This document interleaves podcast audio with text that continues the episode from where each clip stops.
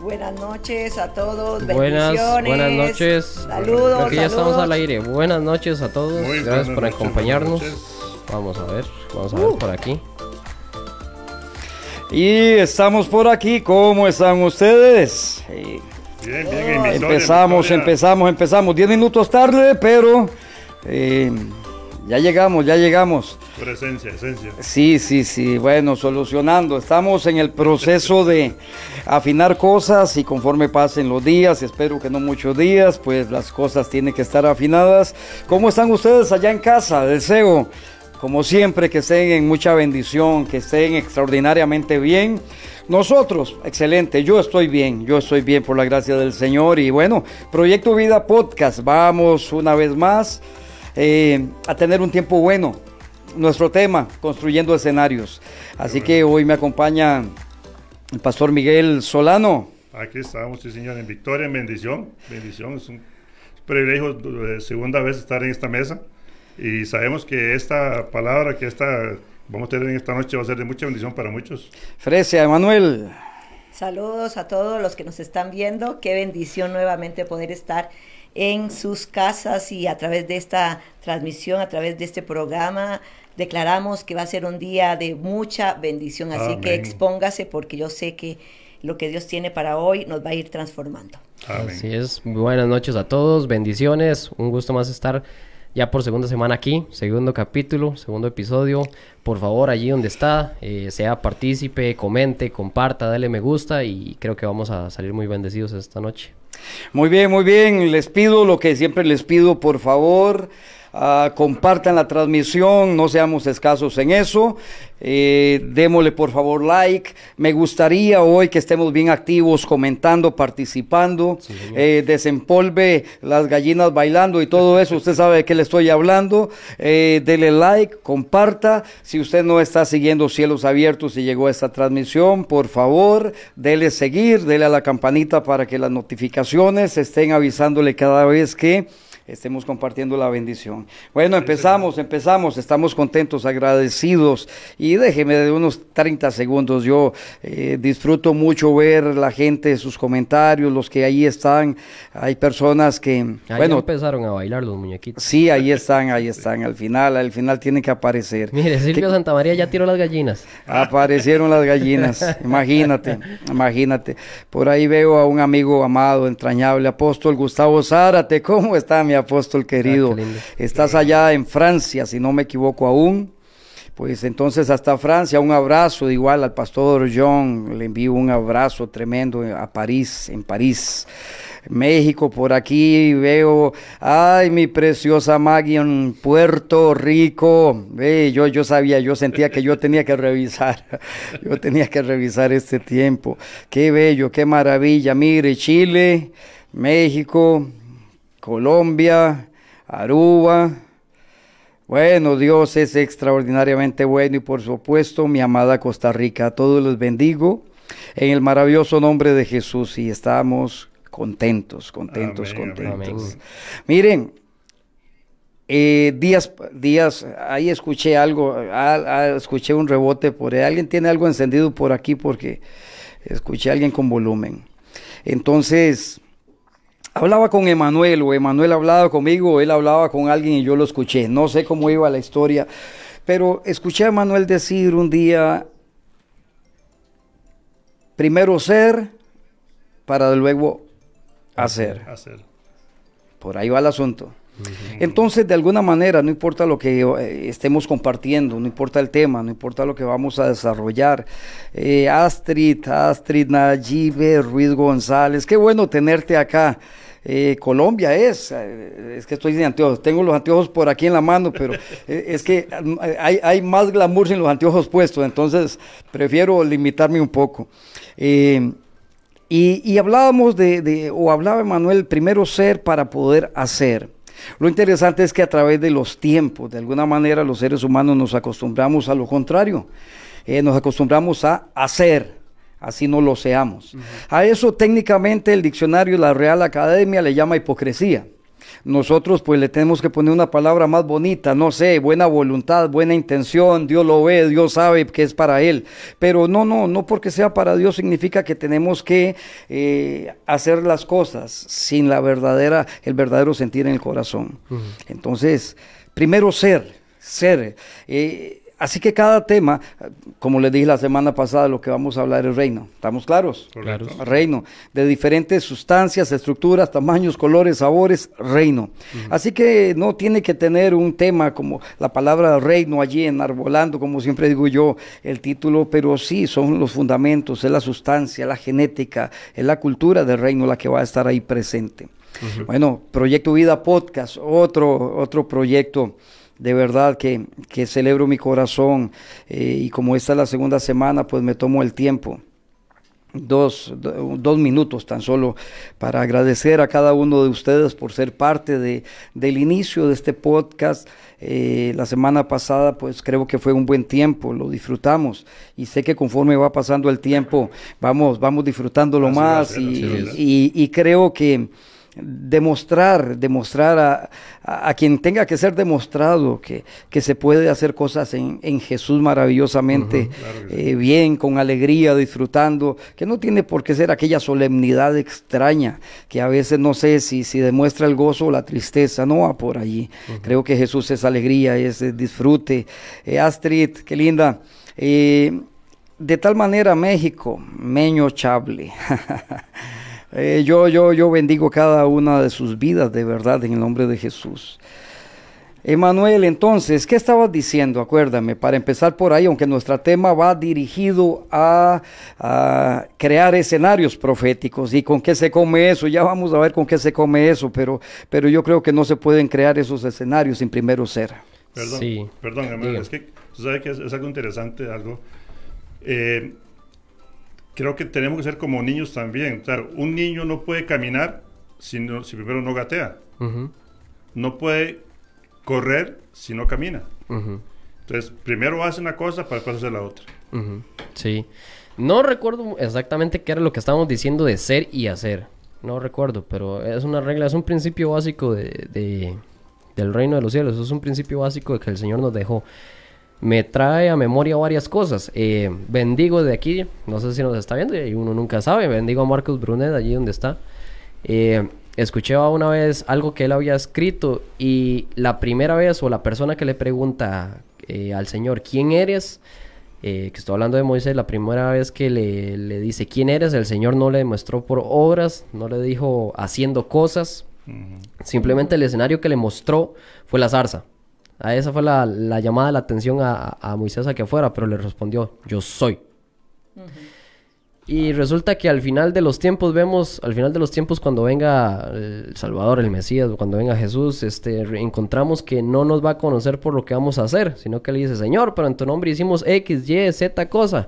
Y él no le va a responder, no sé lo que hiciste, sino que nos va a, a nosotros, no, a aquellos que, nunca tuvieron una relación, les va, va a contestar, nunca te conocí. O sea, nunca fuiste. Nunca fuiste, exactamente. Hiciste muchas cosas, pero nunca fuiste. Entonces, siempre se ha tratado del ser antes que el hacer. O sea, qué interesante, porque eh, de la zarza, o sea, primero fue la zarza para él manifestarse. Ese fue tan solo el, el, pretexto, eso no era eh, el, Dios. Es más, cada vez que, que, Moisés preguntaba, Señor, pero, pero en nombre de quién, o cuando me pregunten quién es usted, ¿qué les voy a responder al pueblo? ¿Quién me está enviando? El gran yo soy. El gran yo soy, el ser supremo, el ser central, el gran yo soy. Cuando le decía, pero, pero es que yo soy limitado de palabras, es que no, yo soy. Es que, ¿cuáles los problemas? No, yo soy. O sea, siempre se ha tratado antes del ser antes que el hacer. Sí, y en el caso de, papá, él parte desde la, premisa inicial de que él es, entonces parte desde identidad, parte desde sustancia. Y un día, hace muchos años, hablaba de esto, que les decía yo, empecé a buscar algo en la Biblia, y no me acuerdo por qué, ni me acuerdo el trasfondo de la conversación, pero empecé a buscar algo donde el Dios Todopoderoso, el que hizo los cielos y la tierra, estuviera intentando persuadir a los hombres o demostrar que era Dios, y no existe. Él parte desde una básica y única verdad. En el principio creó Dios. O sea, pero ¿quién tú No, no tengo que decir, aparte de mí, en el principio, Dios fue el que creó y de ahí viene toda la historia. Parte desde su misma sustancia, su mismo ser, yo soy. Y a partir de ahí empieza la construcción. Por cuanto yo soy, yo puedo hacer. Entonces, ¿dónde aterrizamos esto para ir empezando algo? Bueno, otra vez estamos, si estamos estableciendo reino, significa que alguien va a tener que salir y el que va a tener que salir se llama religión. ¿Qué de religión? No piense en un nombre específico, una persona específica, en una organización específica. Religión es un espíritu, es una cultura, es una forma de hacer las cosas que se ha metido en organizaciones, se ha metido en personas, se ha metido en vidas, en forma de pensar y de hacer. Entonces, entendemos como les digo, en esta introducción y como aún estamos, aún estamos introduciendo el tema, eh, nuevamente los que se van conectando les doy las gracias, de verdad, de bienvenidos, muchas gracias por estar con nosotros, Liz Vázquez, Josué, Jennifer, María Urbina, María Elena, Carla, Juan Carlos, cada uno de ustedes, qué bendición verlos por acá. Por favor, comparta, comparta, hagamos famoso a Jesús, no porque Él no lo sea, sino porque ese es nuestro mensaje. Así, es. Así que... Eh, comparta en, sus, eh, en sus redes, avísele a alguien, tóquele la puerta, tírele una piedra al vecino encima del techo para que se dé cuenta que hemos empezado. Proyecto Vida Podcast, construyendo vidas, trayendo la dimensión, la manifestación de la gloria de Dios. Jesús vino a fundar y a establecer las cosas, nosotros nos a nosotros nos toca manifestarlas. Hoy por la gracia divina estamos acá, los que estamos, y me siento feliz y contento que tenemos esta bendición. Primero ser para luego hacer. Religión nos dijo, haga, haga, sírvale a Dios. Así por dentro estés dañado, estés desfragmentado, estés herido, estés resentido, estés en división, estés en discordia. Así estés, así estés, perdón, endemoniado. Así estés como estés, sirve al Señor. No es que esté mal el tema, pero en realidad si buscamos el diseño, el diseño es, primero debe ser. Y por cuanto yo soy, yo hago. ¿Y quién eres tú? Yo soy el que soy. Y por cuanto yo sé quién soy y soy lo que soy, entonces hacemos. Hoy sobre la mesa vamos a hablar sobre, suena un poco ambicioso, sobre crear escenarios, sobre la construcción de escenarios proféticos. Y esto tiene que ver con algo que hasta hace un poquito de tiempo atrás era una discordia. Tal vez ustedes no se dan cuenta, tal vez sí pero, pero ha venido en aumento, ha venido en, avance lo que es el ABC de la iglesia para estos tiempos. Entonces, cuando hablamos de lo profético, empieza por donde empieza todo lo que Dios quiere traer a la tierra de los vivientes. Empieza con oposición. Dios establece algo, aparece un profeta, un hombre de Dios, aparece, no sé, aparece Jesús en la escena e inmediatamente oposición. ¿De quiénes? De aquellos que están tan abrazados a su forma ABC de hacer las cosas, que todo lo que sea nuevo lo, van a apedrear necesariamente. En algún momento hablábamos, o al menos yo lo hacía, eh, sobre Pedro, Pedro y Pablo. Está Pedro por ahí haciendo lo que usualmente hace. Y se da la conversación y le cuentan, Pedro, mira, por allá está Pablo y toda la historia. Entonces Pedro les dice, miren muchachos, el hermano Pablo, sí, el hermano Pablo, ese que, que ha escrito, que ha enviado, que ha predicado, que, que, ustedes son testigos de las cosas que enseña, cosas un poquito diferentes, extrañas, algunas difíciles de entender, pero que a él Dios se las ha revelado. Correcto. Entonces, es interesante que el apóstol Pedro, siendo hasta ese momento, o al menos en nuestro entender actual, como la cabeza de los apóstoles, de pronto está diciendo, sí, Pablo está predicando algo diferente, no es la dimensión de evangelio que yo predico, el tipo está volado, está, está elevado, está predicando cosas diferentes, pero a él, ¿qué fue lo que dijo? A él se las reveló el Señor. Entonces Pedro nunca dijo que porque sea diferente, porque sea en apariencia nuevo, porque sea, porque no esté comulgando con lo que a veces hemos creído como una verdad absoluta, no necesariamente significa que Dios no está allí. Entonces alguien me podría decir, pero es Pedro y Pablo. Eh, no, no, no tiene que ver. Yo no veo a Pedro y a Pablo, yo veo el Espíritu de Dios moviéndose, trayendo luz, claridad, trayendo la dimensión del reino de los cielos. Hasta hace unos años, y ayer lo hablábamos, hasta hace unos años, todavía la forma de, ser y hacer iglesia era muy diferente ahora. Totalmente. Entonces, eh, metida en un, frasco de legalismo, de, religiosidad, de, de, algunas cosas ambiguas, algunas cosas limitadas, de demasiadas leyes humanas y poca libertad del espíritu, pero ha venido cambiando. Aparece lo profético e inmediatamente las primeras piedras caen. No existen profetas en este tiempo. Entonces viene el famoso texto, la Biblia dice que el último profeta fue Juan, el Bautista. Pero cuando te das cuenta, Fresi, te das cuenta que, que no es así.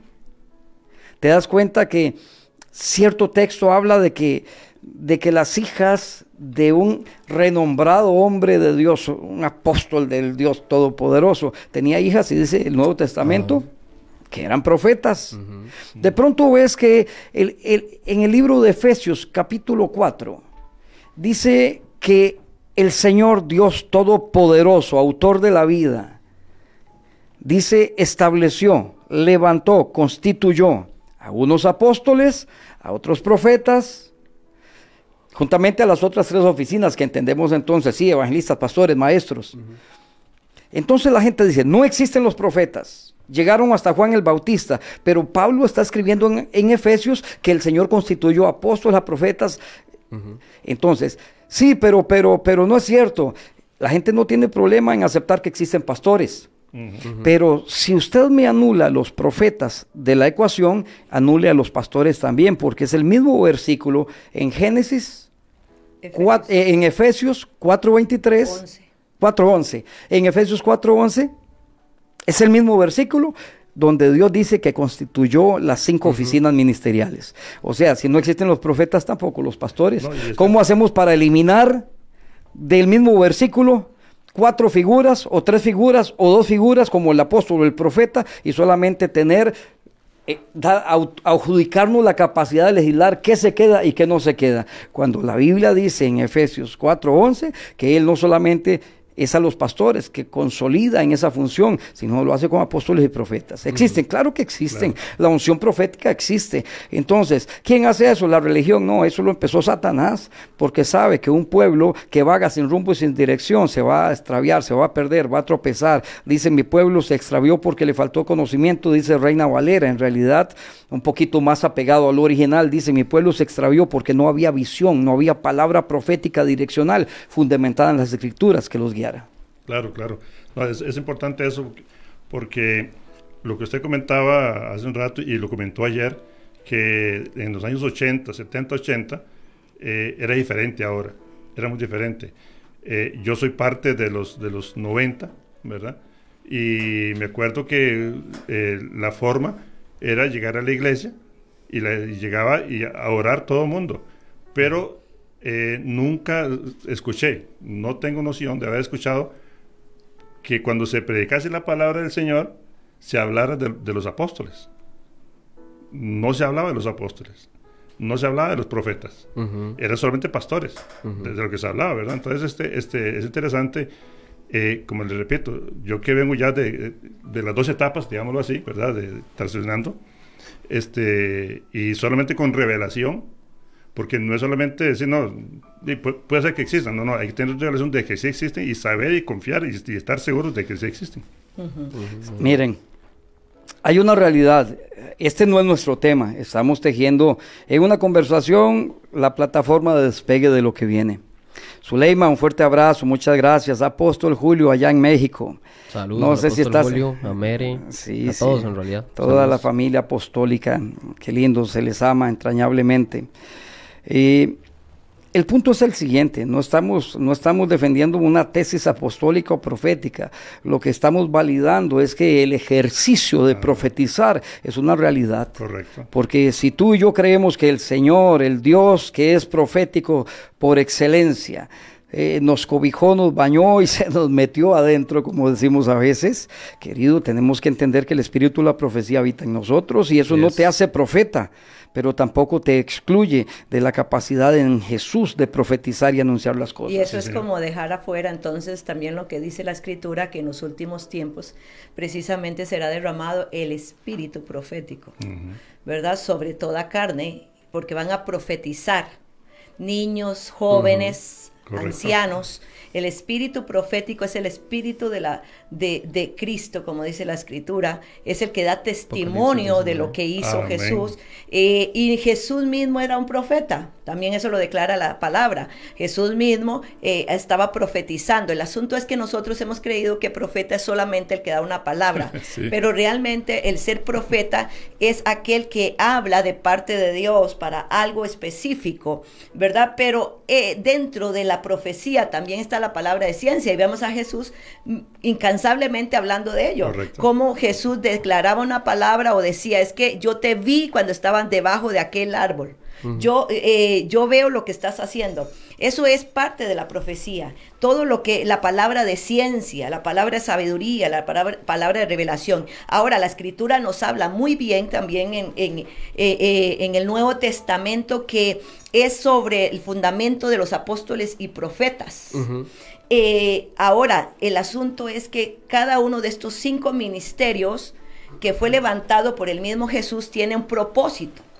Funciones diferentes, unciones diferentes o, podríamos decir oficinas, departamentos. Cada uno tiene una oficina diferente, pero con un propósito para, para todo en general. ¿Cuál es? Dice la escritura, precisamente a fin de capacitar a los santos para la obra del ministerio, para la edificación del cuerpo de Cristo, hasta que todos lleguemos a la unidad de la fe y del pleno conocimiento del Hijo de Dios a la condición de un hombre maduro a la medida de la estatura de la plenitud de en Cristo, en Cristo. ¿Por qué? Porque dice, estos, estas funciones, estos ministerios que yo he escogido, no a todo hombre, ¿verdad? Porque no todo hombre o toda mujer es, pastor o, evangelista, no, pero a los que yo he llamado tienen un propósito específico, un asignamiento, y es que todos lleguen a que la edificación de los santos dentro del cuerpo sea cada vez mayor para que lleguen a la estatura, es decir, para que sea un pueblo maduro.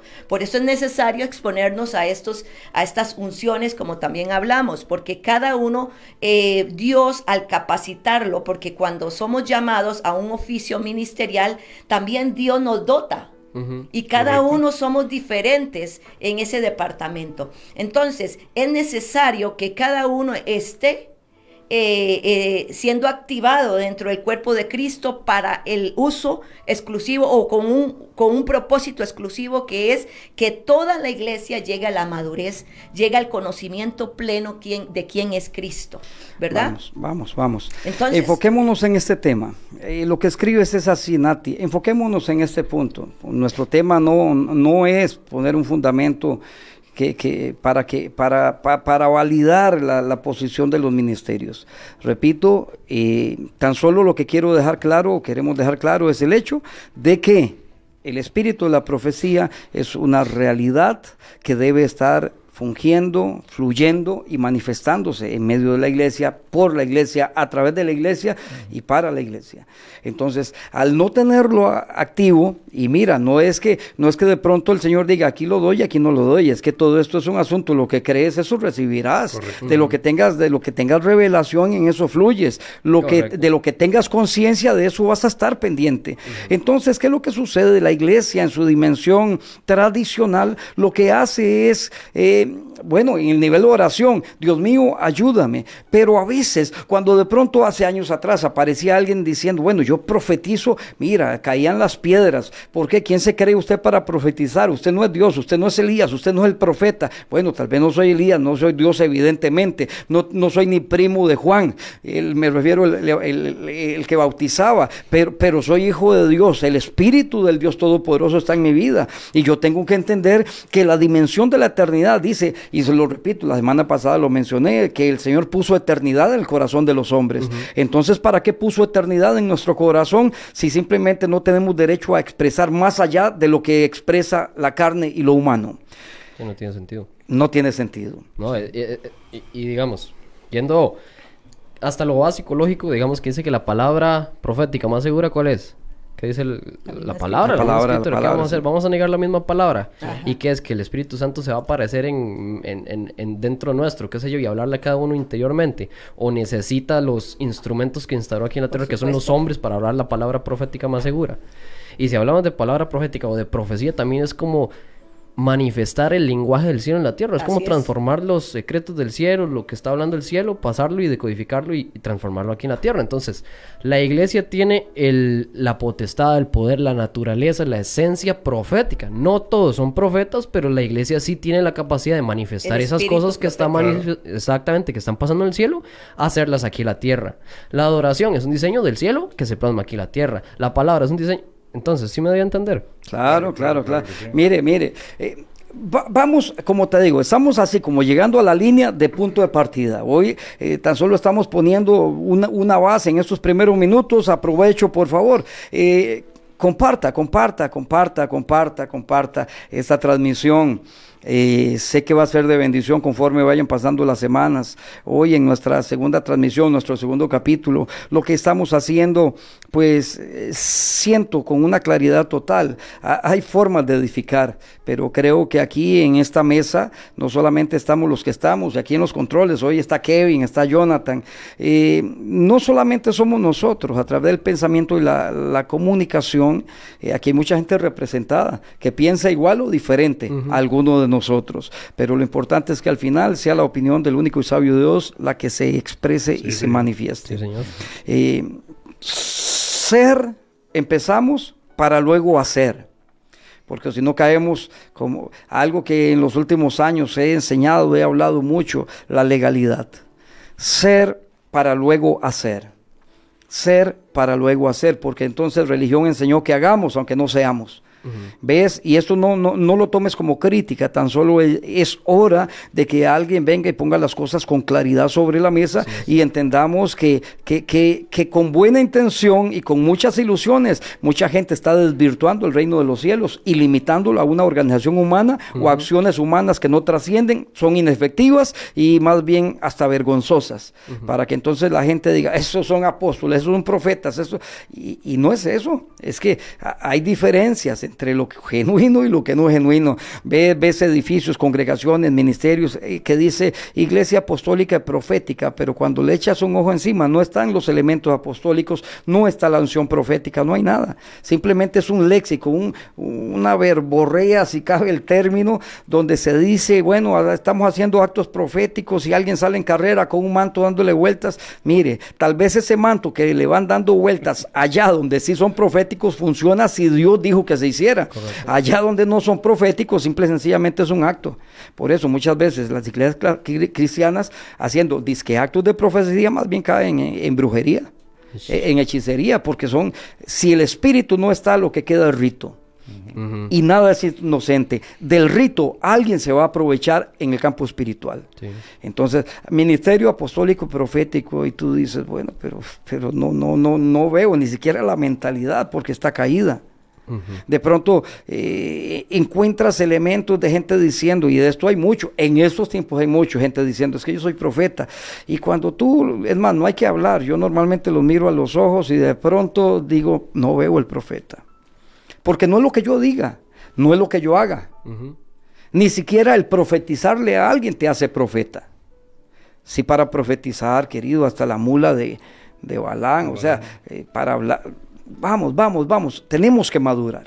Sí, y es interesante eso porque estamos, eh, estamos diciendo ser para ser, correcto, pero no es ser cualquiera.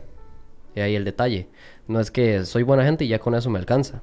No es que soy servicial, que, que, se recibe muy bien, que el Señor ama a esas personas, ama a todos los servidores, ama a todos los que son buena gente, ama, etc. No estoy hablando de eso, sino que el ser para ser no es ser cualquiera, es ser como alguien. Uf. Es ser como Él. Porque en la capacidad de que seamos más como Él, mayores cosas haremos que Él. No es que ser cualquier cosa. Sí, mi, Pablo le dijo, muchachos, es que yo digo, ¿por qué no lo hizo más simple? Les hubiera dicho, chicos, imiten a Jesús.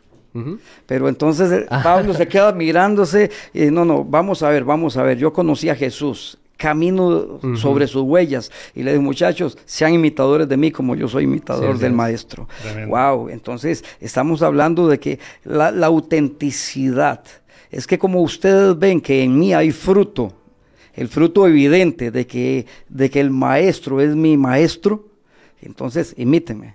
Estoy certificado para enseñar. Hace poco tiempo escuché otra frase que decía lo siguiente. En los tiempos actuales hay, y, y sépanmelo entender para aquellos que son eh, pastores eh, o están fungiendo algún ministerio allá en, algún lado, decía eh, esta persona, en la actualidad nos encontramos muchas personas demasiados parecidos a sus pastores y poco parecidos a Jesús. Y el asunto de que, de que, de que Pablo dijera eso, sean imitadores de mí como yo de Cristo, al final de todo no quería enfatizarse en la figura de Pablo. Quería enfatizarse en la figura de Jesús en Pablo, porque al final de todo decía que él doblaba rodillas y no iba a descansar hasta que Cristo sea formado en ustedes, que ese era el clamor de ellos. O sea, no era que Pablo, que como es Pablo, sea formado en ustedes, no, era Jesús, que Jesús sea formado en ustedes. No era que sean parecidos a su paso, sino que Jesús, la esencia de Él, lo que Él es, y tengo que volver aquí otra vez a lo que hablamos la semana pasada, pero me parece muy necesario, importante y, viene al tema, que es Efesios 1.17, ¿no? Para que se nos sea revelado y se alumbre los ojos de nuestro corazón, de nuestro entendimiento, quién es Él. O sea, que se nos sea formado a Jesús. El tema es ir muriendo nosotros mismos para que Jesús sea formado a nosotros. ¿Para qué? Para que entonces sepamos cuál es la función que nos toca dentro del cuerpo de Cristo. Para que sepamos las cosas gratuitas. Para que sepamos que no es nuestro poder, sino es Jesús en nosotros. Todo basado en ser para ser, pero no ser cualquiera, ser como Él. Claro, Wow, wow, wow. y, eso, eso es importante porque ser para, pues, para ser para pues hacer. Sí. Eso es ser testimonio. Porque, porque... Y me serías testigos hasta los... Claro, o sea, porque, porque para predicar, predica cualquier, cualquiera, pero hay, que predicar conforme se ha vivido, o sea, de lo que ha sido. Por medio de eso, luego hace. Entonces, ¿cuál es el punto? Aquí no estamos para destruir, no estamos para criticar, no ese es el tema. No voy a atacar personas, no voy a atacar el espíritu y lo incorrecto, a eso estamos llamados a derribar. Y sobre eso no, no, no hay duda.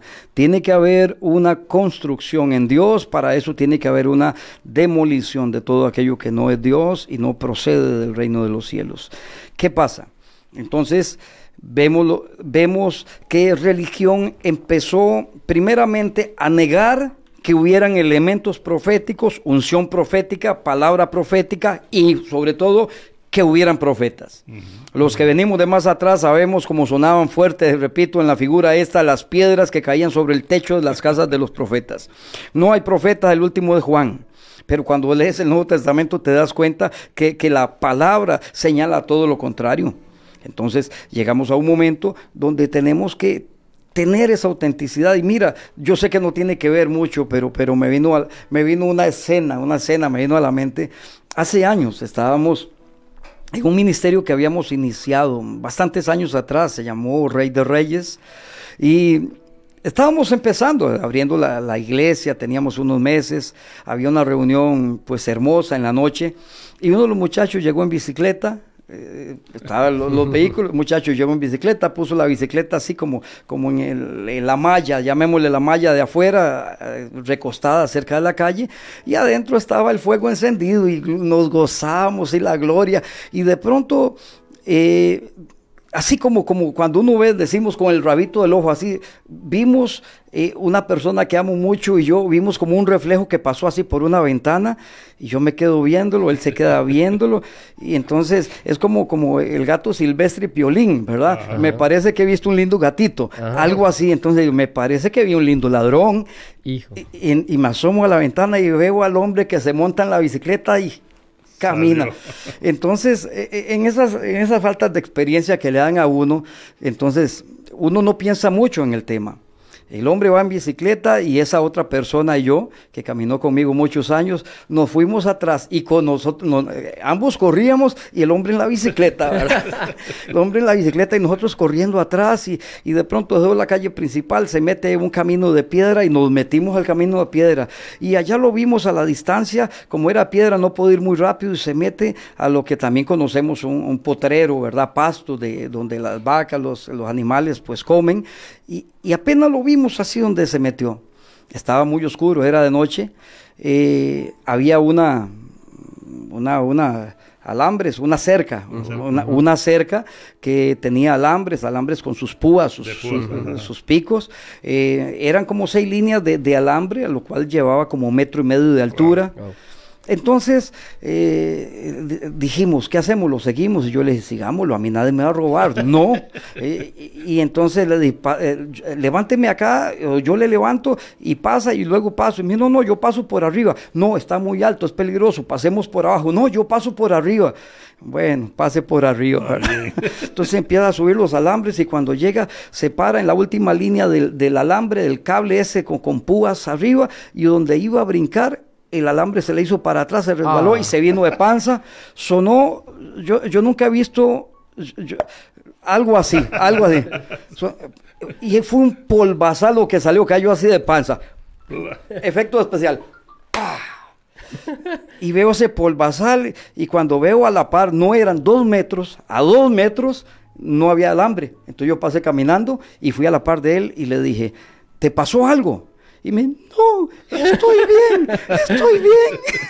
Ni le salía la voz. Yo sin aire. Sí, ¿te pasó algo? No, yo estoy bien. Hay cosas, hay cosas que, que, que, esto no tiene que ver nada con el tema, pero, pero vaya, yo, yo digo, ¿por qué negar la realidad? ¿Por qué cosas que son tan evidentes, tan notorias? ¿Por qué cosas que, evidencian que, que, Dios está en el asunto, que hay respaldo? ¿Por qué cerrarse tanto? Es como las personas, no sé si lo has visto, Emma, eh, estas transmisiones. De pronto alguien está predicando o una predicación en la iglesia, no sé, una enseñanza, y es de bendición, todo es de bendición. Y ahí está como el inquisidor de nuestros tiempos esperando la primera cosa a la cual no estén de acuerdo y escriben algo. Yo no estoy de acuerdo y le ponen tres versos bíblicos a uno, mal, mal citados, por cierto, tres versos bíblicos, yo no estoy de acuerdo, eso es del diablo, esa doctrina de los apóstoles, y, empiezan a, a criticar. Yo digo, qué impresionante, hasta dónde llega Ay, ¿lo digo o no lo digo? Mándelo. De la religión. ¿no? Lo digo. ¿Qué va a decir? Ay, señor, es que la palabra que me viene a la mente es estupidez, entonces eh, hay, que tener cuidado. no, no, no la diga, mejor. ¿Hasta dónde llega la falta de sabiduría? Ve, ya no lo dije. Eh, eh, ¿Hasta dónde llega la falta de sabiduría que toman el 99% de cosas buenas que edifican, que bendicen? Y solamente tienen ojos para mirar aquellas cosas en las cuales no están de acuerdo para lanzar la piedra. ¿Hasta dónde la testarudez del hombre? Es como ese, ese amado que de verdad sonó el, estómago, se le salió el aire, es un polvazal, las vacas corrían, habían pájaros durmiendo en el árbol de noche, se desmayaron y cayeron, sonó tan duro aquello y le preguntó, ¿está bien? Sí, estoy bien. ¿Cuál bien? O sea, ¿cómo podemos negar una realidad? Correcto. De aquí nos vamos al punto entonces. ¿De qué vamos a hablar? Bueno, yo creo que no estamos defendiendo una posición de que si hay apóstoles o profetas. Para mí eso es un asunto que ya está establecido. Eh, y yo lo veo muy sencillo. Si para alguien es, no existen, no existen. Tenga paz. Yo creo que mientras creas que Jesús es el camino, la verdad y la vida, vas ahí bien. Eh, vas a desperdiciar una serie de cosas que, que son maravillosas en la tierra de los vivientes, pero salvación tendrás. Declaraciones proféticas, Emanuel Fresi, Miguel, declaraciones proféticas, confesiones proféticas. Cuando uno dice eso hasta lo ven extraño. Entonces, ¿cómo yo puedo entender eso? Sí, nuevamente, si, si, si me permiten empezar a mí tal vez. Dale. Entendiendo nuevamente esa esencia que el Padre nos regala de ser proféticos, ¿no? De adelantarnos. La iglesia está diseñada para saber qué es lo que viene de antemano, para adelantarse, para ser guiados por el Espíritu, para actuar. Entonces, cuando lo primero que se me viene a la mente es eh, el salmista David, David, cómo la palabra profética, eh, y creo que en esto nos vamos a basar, si más no estoy, esa, esa Salmo 116 me parece a mí que cuando él dijo, creí, por lo cual hablé. correcto, por ahí vamos. Creí por lo cual hablé, pero también inmediatamente se me viene a la mente aquel otro versículo del salmista que dice, mientras callé, se envejecieron, mis, huesos. Entonces la importancia de declarar las cosas que no estoy pasando, viviendo en este momento, pero creo basado en, en lo que Él me ha dicho, en lo que su palabra dice, en las cosas que no estoy viendo, pero sé que ahí en el futuro muy cerca me están esperando. El poder de la palabra es importantísimo. Ahora, Interesante que los que trasquilan estas verdades no tienen ningún problema en decir y hasta de los púlpitos decir la palabra dice, llama las cosas que no son como si lo fueran. Amén pero no existe la voz profética, no podemos profetizar. Entonces, ¿para qué vas a llamarlo? Que no es como lo fuera, si lo fuera, ¿qué sentido tiene? Son contradicciones. Mira lo que dice Fabián, dice, el tema me recuerda aquella parte de la escritura que se refiere a los fariseos y les dice, les cierran a los demás el reino de los cielos y ni entran ustedes ni dejan entrar a los que lo intentan. Ajá, wow. Entonces, vamos, vamos a desarrollar criterio en esto. ¿Qué son palabras proféticas, declaraciones proféticas? Eso no te está haciendo profeta, tan solo es nuestra esencia. Bueno, es que eso solamente le puede pasar a los que son proféticos. Todos estamos llamados a ser proféticos los dones. Entonces alguien dice, vuelvo al punto. Entonces religión dice, no, no, eso, eso de declaraciones proféticas, eso no existe. Todos los dones son proféticos. Sí.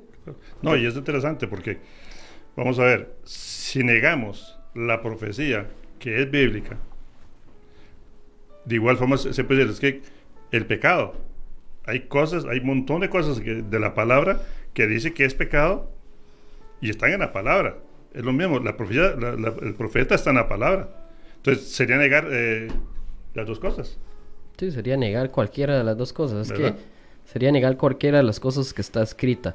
Sí, sí, sí, perdón, si empezamos desde lo básico, desde el principio, dice la escritura que Dios habló y después se hizo las cosas. Sí. Entonces nosotros tenemos la esencia, la naturaleza divina. Partimos de ahí nuestra genética es divina, nuestro espíritu, nosotros somos espíritu, alma y cuerpo, no somos cuerpo, alma y espíritu, por lo tanto, cuando Dios sopló vida, cuando Él sopló vida, sopló su esencia, su naturaleza, su genética.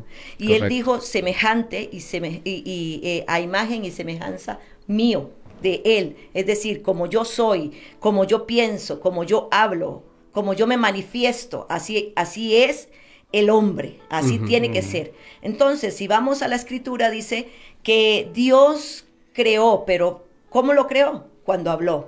¿Por qué? Porque Dios, eh, en el reino de los cielos, el lenguaje es fe.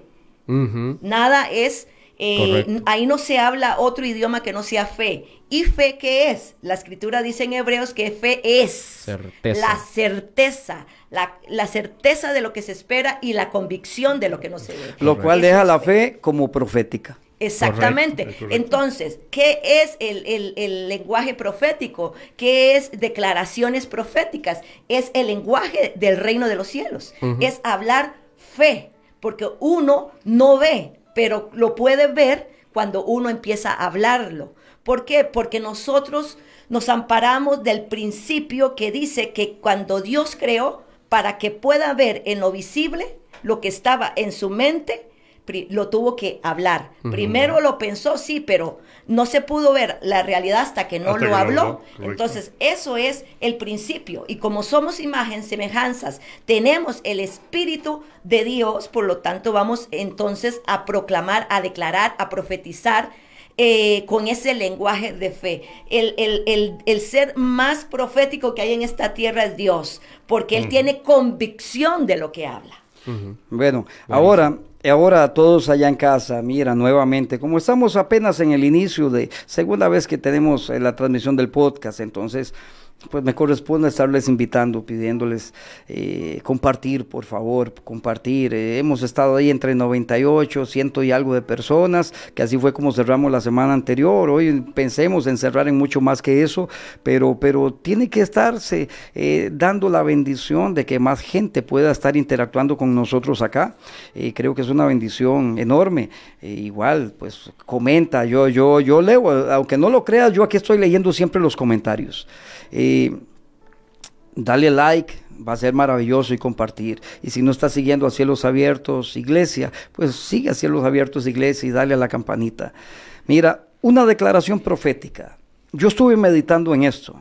Eh, no, hay, no hay que ser muy espiritual hoy ni entrar en mucha, dice el apóstol Julio Cárdenas, allá en México, eh, Ministerio MSI, el Rey Jesús pero teniendo el mismo espíritu de fe, conforme a lo que está escrito, creí por lo cual hablé. Nosotros también creemos, por lo cual también hablamos. Así es. eso, eso, es un anuncio de lo que se espera, fundamental. La fe Estoy creyendo lo que se espera. La palabra me dice, habla lo que esperas. O sea, que es profético. Entonces yo llego, si me vas a pedir como que dé una definición diccionario, yo no te la voy a dar, pero te voy a decir en mis palabras, de la forma más sencilla. Una declaración profética es algo que viene del Espíritu y se libera en el Espíritu para que los días de mañana, pasado mañana y subsiguientes tengan materia prima para construir para mí. Qué bueno. Qué bueno Y, quiero recalcar lo que usted dijo. ¿Vienen de dónde? Del espíritu. No podemos comparar hablar positivamente a hablar proféticamente. No es lo mismo, porque una viene del espíritu y otra viene de, ay, yo espero, yo quiero, yo no. Si viene del espíritu es una convicción de en quién está depositada mi fe, es decir, mi idioma, la cual hablo, que es el mismo idioma de Dios para traer a cabo las cosas, para preparar un escenario, como dice papi. Pero lo interesante también para mostrar es que la palabra como dijo papi antes, cuando se dice con poco entendimiento, el enemigo tuerce los diseños del cielo y resulta que cuando entonces también se habla negativamente, no, pero cuando se habla negativamente está preparando un ambiente también negativo del ah, cual a los que conocemos que se llama legalidad provocan cosas. Aquí yo voy a soltar algo espiritual, aquí yo voy a, soltar algo que he visto, algo que, que he vivido eh, que mis ojos han visto a través de otras personas y puedo decirles que muchas veces nos hemos encontrado con situaciones en la cual la persona empieza con pensamientos, en la cual la persona empieza con unos pensamientos de derrota, de temor sobre todo, que son los más recurrentes, eso va a su corazón y por último sale a su boca y cuando salió a su boca salió como una confesión de legalidad para el enemigo. Y es ahí donde seguramente también David le pasó que lo que temí, eso fue lo que me pasó. Y entonces, cuando cuando, cuando no hablamos salidos del espíritu, estamos haciendo una confesión positiva, que seguramente no pueda ocurrir algo. Y cuando hablamos negativamente, no es que no pase nada. Es que alguien se está aprovechando de eso. Así es. No, y la palabra lo dice muy claro, el poder de la muerte, de la vida está en, la lengua, está en lo que se habla, pero el, el, hablar no es solamente hablar, primero está en la mente, primero se piensa eso, y después se declara, se abre, se, se abre la boca y por eso es una realidad. ¿Por qué? Porque al ser hechos con el Espíritu de Dios, entonces Él nos ha dado ese poder que está en nuestra boca. Si todo lo que hizo fue Dios fue a través de lo que Él habló, de lo que Él declaró y se manifestó, Él nos está enseñando un principio con eso. Nos está diciendo, tú tienes el poder en tu boca yo primero pensé en crear esto y después lo hablé para que fuera una realidad.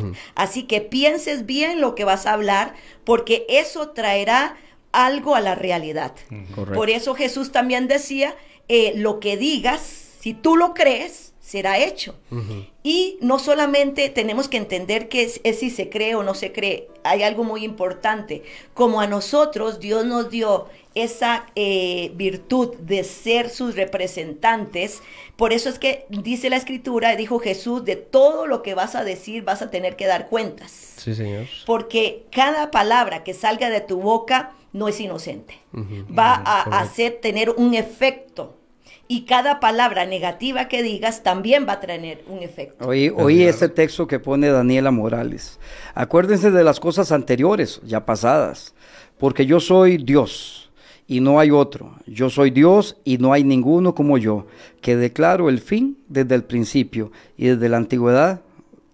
O sea, lo que no ha eh, sido eh, es la esencia, por favor, es la esencia de papá. Ahora, mira qué interesante, los que, los que apedrean, para seguir utilizando el término, eh, el poder tener la libertad en el espíritu de profetizar son los mismos que cuando dicen algo negativo, dicen, no diga eso, y no, no diga que se va a morir, Dios guarde, eh, no, declare, no, no. Eh, entonces como que le tienen más fea a las palabras de maldición que a la profecía que habla de bendición. Entonces son contradicciones y alguien tiene que arrancar, extirpar de la iglesia, del pueblo de Dios, esa, esa ambigüedad, esa ambivalencia, porque entonces tienen más temor de lo que se diga negativo, entonces de pronto alguien le dice, ay, cuídese mucho, no sé, porque te puede atropellar un tren. Y dice, no, ay, Dios guarde, yo no acepto eso y bla, bla, bla, bla. Eh, ajá, pero profetizo que este día te va. No, ¿usted cómo profetiza?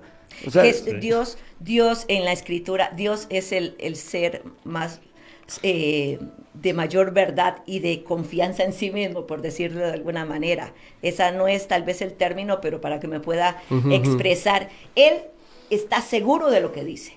Por eso es lo que estamos hablando. Él tiene convicción de su palabra. El, que, el, ser que tiene más fe en este, en el universo es el mismo Dios, porque Él lo declara y Él sabe que será hecho. Y, por eso es que en Isaías, en Isaías Él dice, yo envío mi palabra. Es decir, yo hablo mi palabra, pero lo hablo con un propósito. Y esa palabra no se devuelve a mí hasta haber cumplido su propósito. Lo que yo declaré es hecho y no regresará vacía. No regresará hasta a mí hasta que no cumpla lo que yo dije.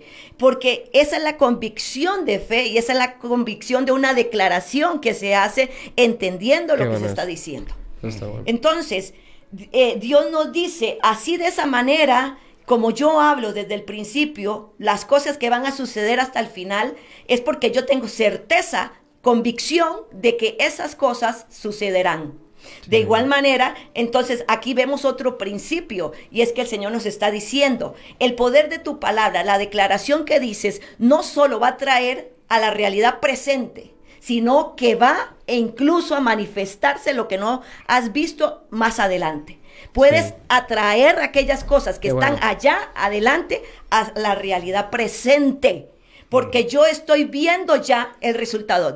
Dios es tan profético, tiene un poder en su lengua, tan, tan poderosa de fe, que él llama las cosas que no son como si no como si fueran él llama a la realidad aquello que no lo hemos visto porque él tiene la certeza y él habla desde, desde el final de todas las cosas él no está hablando desde un proceso él está hablando el resultado absoluto final de lo que ya ocurrió. Por eso vamos a la escritura y vemos a Jesús. Jesús nunca habló nada negativo. Él cuando le dijeron, Lázaro está muerto, no, él está durmiendo.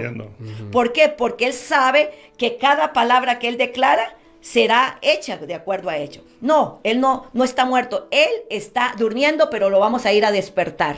Jesús sí sabía que estaba muerto, Lázaro por supuesto, pero él dijo, yo no miro eso, porque yo estoy viendo que Lázaro todavía tiene algo que cumplir en esta tierra. Tiene un propósito, se fue antes de tiempo. Y no solamente eso, es que es evidente que a partir de esto que voy a hacer con Lázaro, el que no crea en mí va a creer. Y esto también va a ser el detonante para que aquellos que hoy están diciendo que yo no soy el Mesías vengan contra mí para que se cumpla también todo lo que está escrito.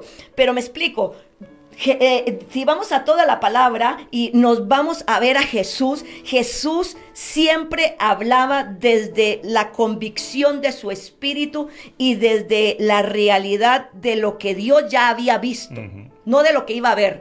Por eso hablar con declaraciones proféticas no es llamando al futuro, es llamando al presente lo que está quizás en el futuro. Llamando la realidad de lo que Dios dijo mi presente. Así es. Es parece, porque cuando escuchaba decía yo, qué bueno, porque tal vez si nos ponemos a, interpretar mediante el Espíritu es que dice, yo enviaré mis palabras y no volverán a mi vacías. ¿A dónde se envían esas palabras? Esa es ahí la pregunta. ¿Quiénes son los receptores de la palabra? Nosotros y no van a volver a mí vacías. Las palabras vuelven a Él, se declaran cuando las recibimos, se declaran, pero no van a volver a Él vacías, sino que van a volver cumplidas. Exacto. Sí me, está, sí me estoy entendiendo Claro, lo que está claro, Él libera las palabras eh, escritas y reveladas. Así es.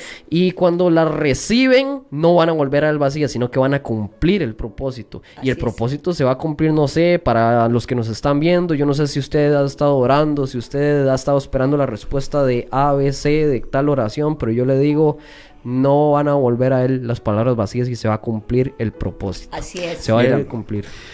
Dios habla en nuestros tiempos. Por supuesto. Por supuesto. Ok, entonces mira qué interesante. Dios habita la eternidad.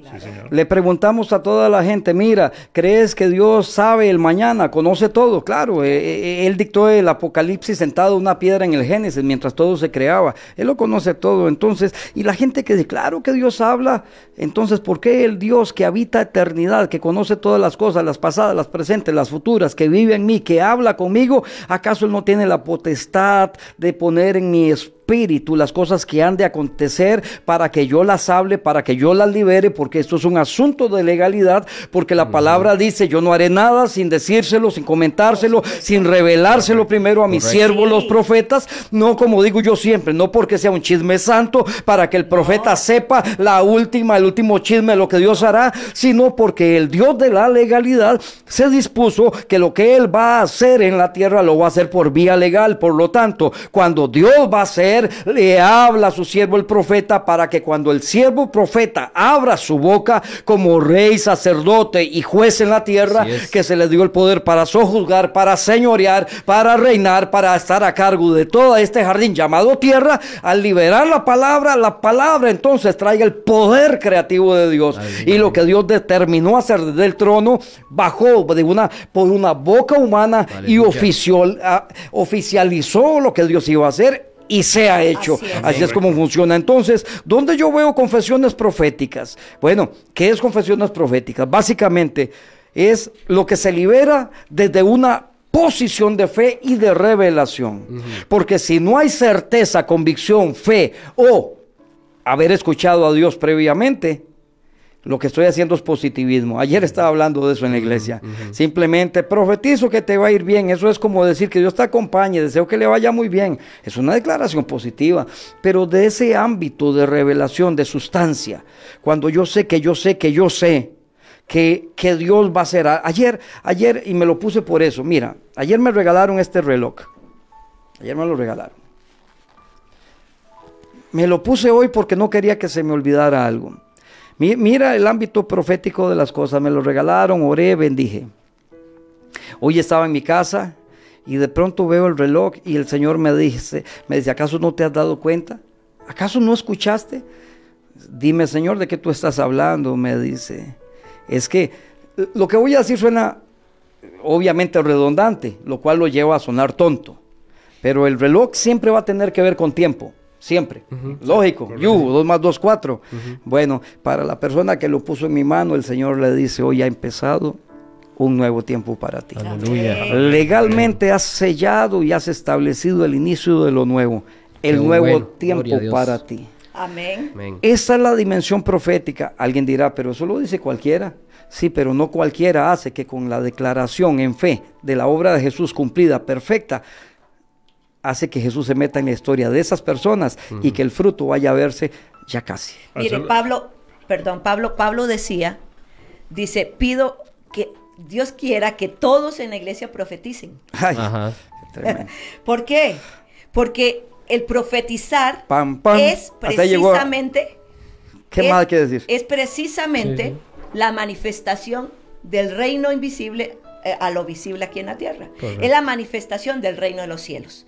Entonces, todos necesitamos profetizar para ver la manifestación, para Sí, ver la realidad de lo que estamos hablando, porque el tener una declaración profética, el hablar proféticamente es tener ese lenguaje de fe que tenemos la certeza que la palabra que sale de nuestra boca contiene en sí misma el poder para traer el cumplimiento de lo que hemos estado declarando. Aleluya. Eso es lo que hace Dios. Dios por eso sabía que cuando Él declara una palabra, esa palabra contiene en sí mismo el poder para hacer lo que se ha declarado. Así es. Porque ese es el poder de la palabra, la declaración profética. Ahora, la mm, palabra profética también no solamente es para traer las cosas que están en lo, en lo espiritual, en lo invisible, a lo, a lo visible, o, o, traer de lo futuro a lo presente. No solamente eso, es también anticiparnos a cosas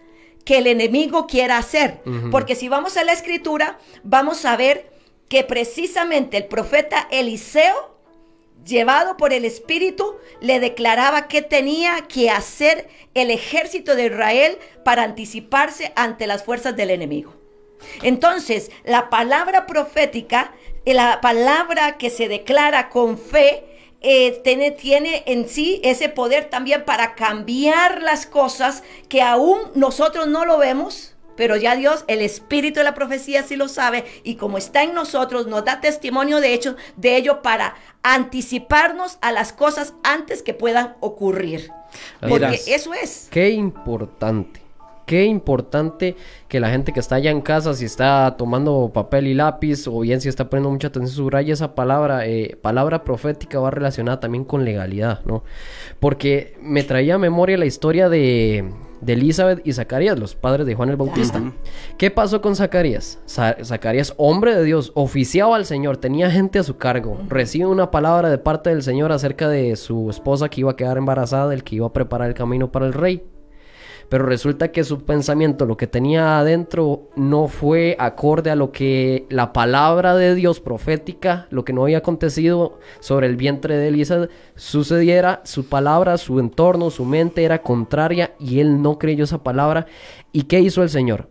Mira, Zacarías, yo creo que antes de que usted confiese, porque lo que confiesas, ojo, y usted es un, un, hombre ungido, usted es alguien que conoce, y mejor antes que confieses algo que no es, y mejor y antes que confieses algo que no es, te quedas mudo. El poder de la legalidad, el poder de también como personas que estamos investidas con el Espíritu de Dios. Declarar lo que es y no lo que no es, porque lo que no es puede anular los planes que ya el Señor quiere hacer sobre nuestras vidas. Sí. Aquí lo pone, perdón, aquí lo pone María Elena en Amós capítulo 3, verso 7, porque no hará nada el Señor sin revelar a su a revelar su secreto a sus siervos los profetas. Y la palabra nada sigue significando nada. Nada. Y, y eso es importante lo que está diciendo Emanuel, definitivamente se le se le olvidó a Juan, eh, perdón, a Zacarías quién era él. Él era un sacerdote, un representante de Dios, así como somos nosotros eh, y, él cuando escucha la voz del, ángel que le dice, este es el mensaje de Dios para, para ti, tienes en, vas a tener pronto en tu casa al profeta de, que ha sido anunciado por Malaquías, eh, al, al profeta que tiene el espíritu de Elías, que va a preparar el camino.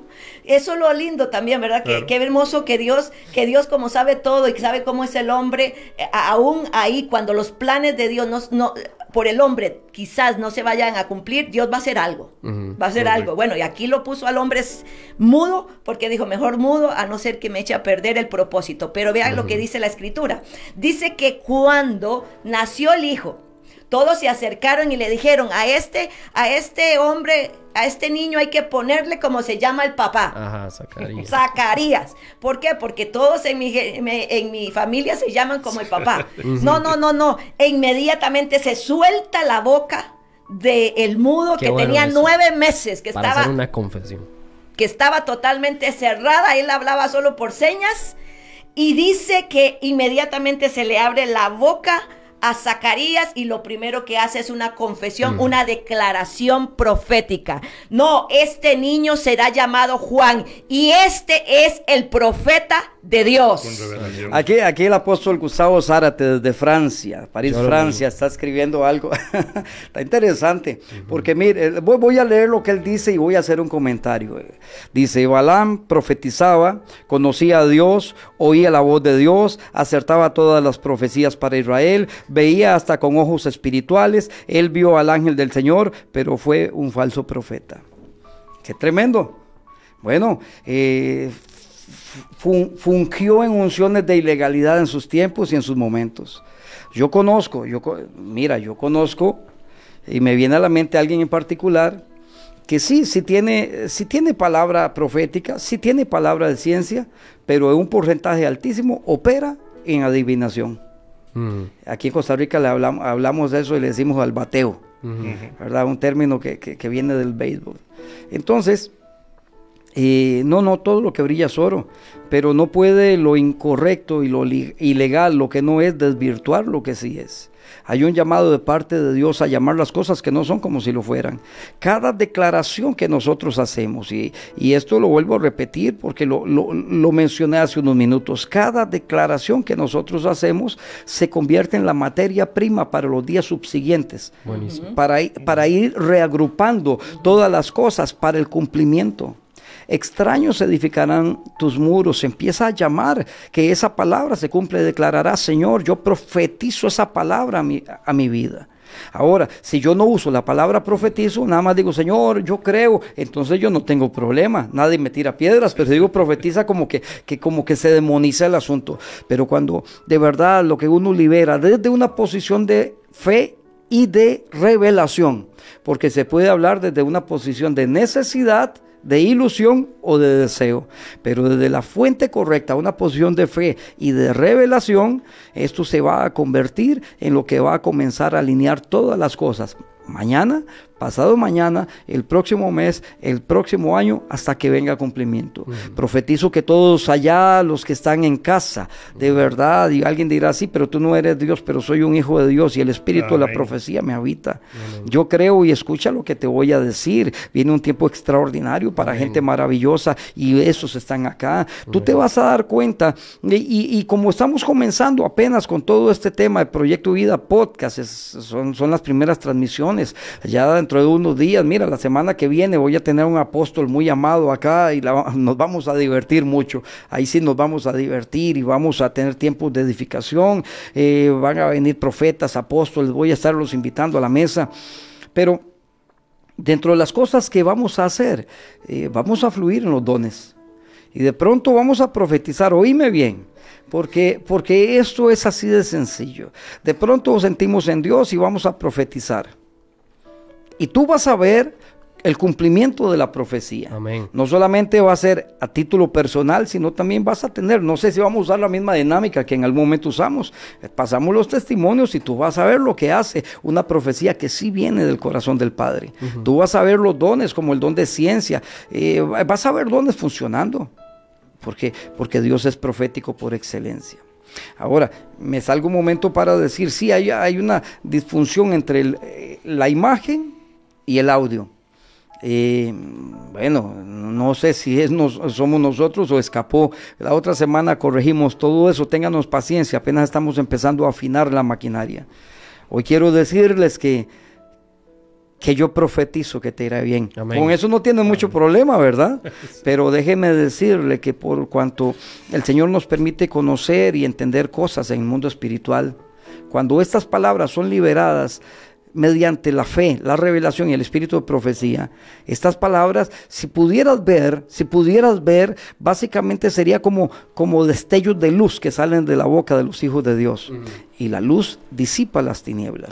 Una palabra que se libere proféticamente con sustancia, con genética, hace que la obra del enemigo se pudra y empiezas a ver que sí, efectivamente, el Señor puede hacer que los arroyos corran en medio del sequedal. Puedes ver que el Señor sí puede hacer que los caminos empiecen a formarse en medio de la nada. Una palabra profética, una declaración profética va a provocar que Dios se meta en esto. ¿Por qué? Porque el profetizar, y voy a hacer, voy a hacer un alto en este caso, porque hay palabras que Dios pone en el espíritu del hombre y son los así dice el Señor. Ah.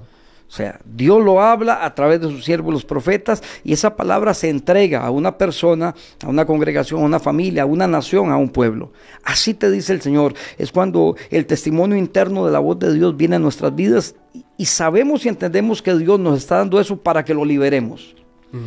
Hay otro nivel de la profecía que es ese nivel cuando entendemos que las palabras en Cristo Jesús tienen poder de construcción. Recuerda lo que hablamos y hemos, no sé por qué he tocado tanto ese eh, tema, ese texto de, Jeremías 1, 9 y 10. Mira que he puesto mis palabras en tu boca para que destruyas, derribes, arranques, eh, arruines, para que plantes, para que edifiques te das cuenta que hay un poder. Y como decía Fresi, sí, efectivamente, eh, tenemos que, dar cuenta de nuestras palabras, no son inocentes, tienen un poder destructivo o, constructivo, depende cuál sea eh, el grado de entendimiento o el grado de maldad. El asunto es que tenemos que llegar a una convicción y creo que esto es lo que le estaba diciendo precisamente eh, Dios a Jeremías cuando lo escoge y le dice, tú eres mi profeta, te escogí desde el vientre de mi madre eh, y te he puesto mis palabras en tu boca. Entonces, esa es, esa debe ser la convicción que debe estar en nosotros, porque de ahí parte entonces esa, ese poder para manifestar lo que sale en nuestra boca. Tener la convicción de que Dios ha puesto sus palabras en mi boca. Ajá, correcto. ¿Para qué? Bueno, sí, para arrancar, para destruir, pero también para edificar, para plantar.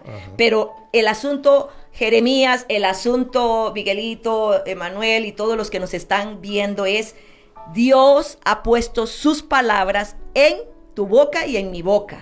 ¿Por qué? Porque somos sus hijos. Así es. Nos hemos constituido hijos de Dios al aceptar a Jesús como el Señor y viene el espíritu profético y Él sopló vida en nosotros y su espíritu de vida, su espíritu profético por esencia. Y cuando nosotros sabemos que sus palabras han sido puestas en nuestra boca, entonces esas palabras van a traer totalmente una manifestación a la realidad de lo que estamos hablando. en lo que estemos declarando se va a manifestar eso que hemos estado diciendo. Así es. Eh, y eso lo, lo, tenemos que saber cada uno de nosotros, porque es ahí la diferencia donde vemos aquellas eh, declaraciones positivas. Porque son positivas porque hablamos cosas buenas, ¿verdad? Pero no necesariamente es las palabras que Dios puso en, en mi boca. Que son dos cosas muy diferentes. ¿Cómo entonces podemos alinearnos a ellos? Bueno, vamos a ver a todos los hombres de Dios que siempre estaban conectados con Él. Correcto. Porque aunque Balán, sí, ciertamente era un falso profeta, pero pero él, de una otra medida... Un, paréntesis rapidísimo, yo a, a eso nada más le quitaría profeta de Dios, no era Dios. Sí, eh, eh, él escuchó lo que Dios le estaba diciendo. El detalle fue cuando él quiso quiso agradar más al rey Balak. Y no solamente eso, ya ahí empezó sus emociones, sus intereses personales y empezó a hacer otras cosas. Ahí volvemos al inicio, al primero ser para luego hacer. Exactamente, pero el asunto es que Dios verdaderamente le estaba hablando y por eso él dice, yo no puedo maldecir lo que Dios ha bendecido. Yo estoy hablando solo lo que viene de la boca de Dios, pero cuando ya empezó a escuchar otras voces, cuando ya empezó a tener intereses personales, ahí es donde se convirtió en falso profeta. Y aún ahí es donde Dios le puso un alto y, le dijo, bueno, no puedes ir o si no, el punto es, la Biblia dice, perdón, ya te paso, hay falsos pastores, falsos maestros, falsos profetas, o sea, por favor, nunca la falsedad puede desvirtuar lo que sí es. Recuerda el texto que dice eh, en Crónicas, en Crónicas, segunda Crónicas 20, Josafat estaba hablando, que, dice, creed al Señor, al Dios Todopoderoso, y, estaréis seguros. Creed a sus profetas y seréis prosperados. Alguien que esté ahí en casa, que me escuche, por favor. Dale, en el nombre poderoso de Jesús, profetizo. Amén. Que tus tiempos cambian. Que no solamente alguien puso este reloj en mi mano, sino que hoy yo quiero entender que también es la palabra del Dios Todopoderoso que está diciendo hoy, aquí y ahora. Inicia un cambio de tiempos. La Biblia, entonces tú dirás, pero ¿para quién será eso? Bueno, dice, crea a sus profetas y seréis prosperados. Ahí es el momento donde uno dice, yo me abrazo de esto, lo atesoro y es mío. Como le dijo Jacob al ángel, no te suelto hasta que no me bendigas. Claro que sí, claro. Eso, eso es Ahora que, que, mi amado apóstol, amigo eh, Zárate, y un fuerte saludo, eh, comentaba eso de Balán, me, trajo, me, me, llegó a la memoria de, de, de, un, de una iglesia X, ¿verdad? Que yo, yo estaba ahí hace muchos años atrás eh, llegó una persona y profetizó a una, a una señora sobre el embarazo. Y le, dijo, o sea, que lo que iba a tener era una niña y que iba a ser una sierva del Señor, ¿verdad? Y eso lo perdió, lo perdió. Entonces yo creo, y estoy totalmente seguro, que toda profecía tiene que estar respaldada con la palabra. Pues, o sea, como dijo mamá, o sea, ¿qué más ejemplo que Dios? Que Jesús. Que ellos eh, dijeron y se hizo. Entonces, o sea, digo que toda profecía tiene que estar respaldada por el Señor, por la palabra, perdón. A veces hay, porque ahora rescato algo que decía mi mamá, y el asunto es que sí, se nos ha dado el Espíritu Santo eh, para que nos recuerde todas aquellas cosas que Él ha dicho, dice ahí en Juan 12, me parece a mí, que nos dio ese Espíritu para que nos recuerde todas las palabras que Él ha dicho. Si bien no sé si usted en casa cree que no es lo suficientemente espiritual o no. Bueno, déjeme darle tal vez un tip, un consejo. Quiero decirle nuevamente, la palabra profética más segura es la palabra. Ahí tiene la palabra. Así es. Abra su Biblia. Esa es. Confiese, empiece a declarar. Lo que pasa, y, y, y, hablando de esto que usted hablaba, papi, es que también existen algunas realidades dentro, dentro del entorno humano que nos inhiben, nos quieren quitar esa capacidad de declarar proféticamente. Eh, son pensamientos negativos, son ataques del enemigo que vienen en contra. Y es aquí donde quiero soltar algo que a mí, en lo personal, me impactó mucho. Y esto lo vi ayer, estaba hablando ayer con, un, con, con, unas personas ahí que quiero mucho. Y estaba en el carro esperándolos y, me sale ese video. Un, un, predicador, nunca lo había visto, de esos de África poderosos, de esos, ¿verdad? De, de, poder, de espíritu, que levantan muertos, de esos poderosos. Y decía, estaba uno de sus, de, de, sus discípulos, no sé quién era, alguien en su iglesia y le decía, por favor, quiero que hagas todo lo que te digas. Y primero le pregunta, ¿cuál es tu nombre? Y le dice, Ezequiel, yo me llamo Ezequiel. Muy bien, Ezequiel, haga todo lo que le diga. Quiero que cuente en su mente, ojo con esto, familia que está allá en casa. Quiero que cuente en su mente del 1 al 10. Pero no me lo diga, solamente en su mente. Por favor, empiece ya. Empieza. ¿Cuál es su nombre? Le dice, eh, Ezequiel. ¿En qué número quedó? En el 5. Y entonces dice, es que eso es lo que pasa. Es que el poder de la confesión es mucho más grande que el poder de los pensamientos que puedas estar teniendo. Porque cuando usted confiesa, los pensamientos que estaban en la mente cesan. Cuando usted declara algo, lo que usted estaba pensando, paró. Qué bueno. Wow. Sí. lo estoy dando a entender.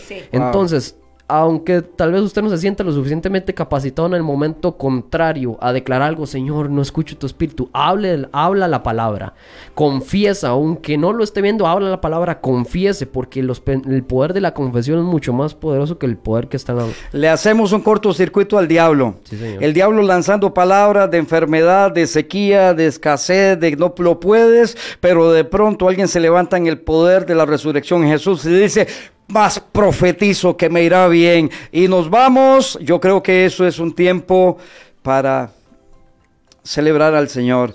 Sí, señor. Próximo lunes nos vemos 7 de la noche en Proyecto Vida. Póngale una rayita más a la música porque estamos despidiéndonos y 7 de la noche, Proyecto Vida Podcast, próximo lunes, cielos abiertos. Y este próximo sábado, familia, no se lo pierdan. Sábado.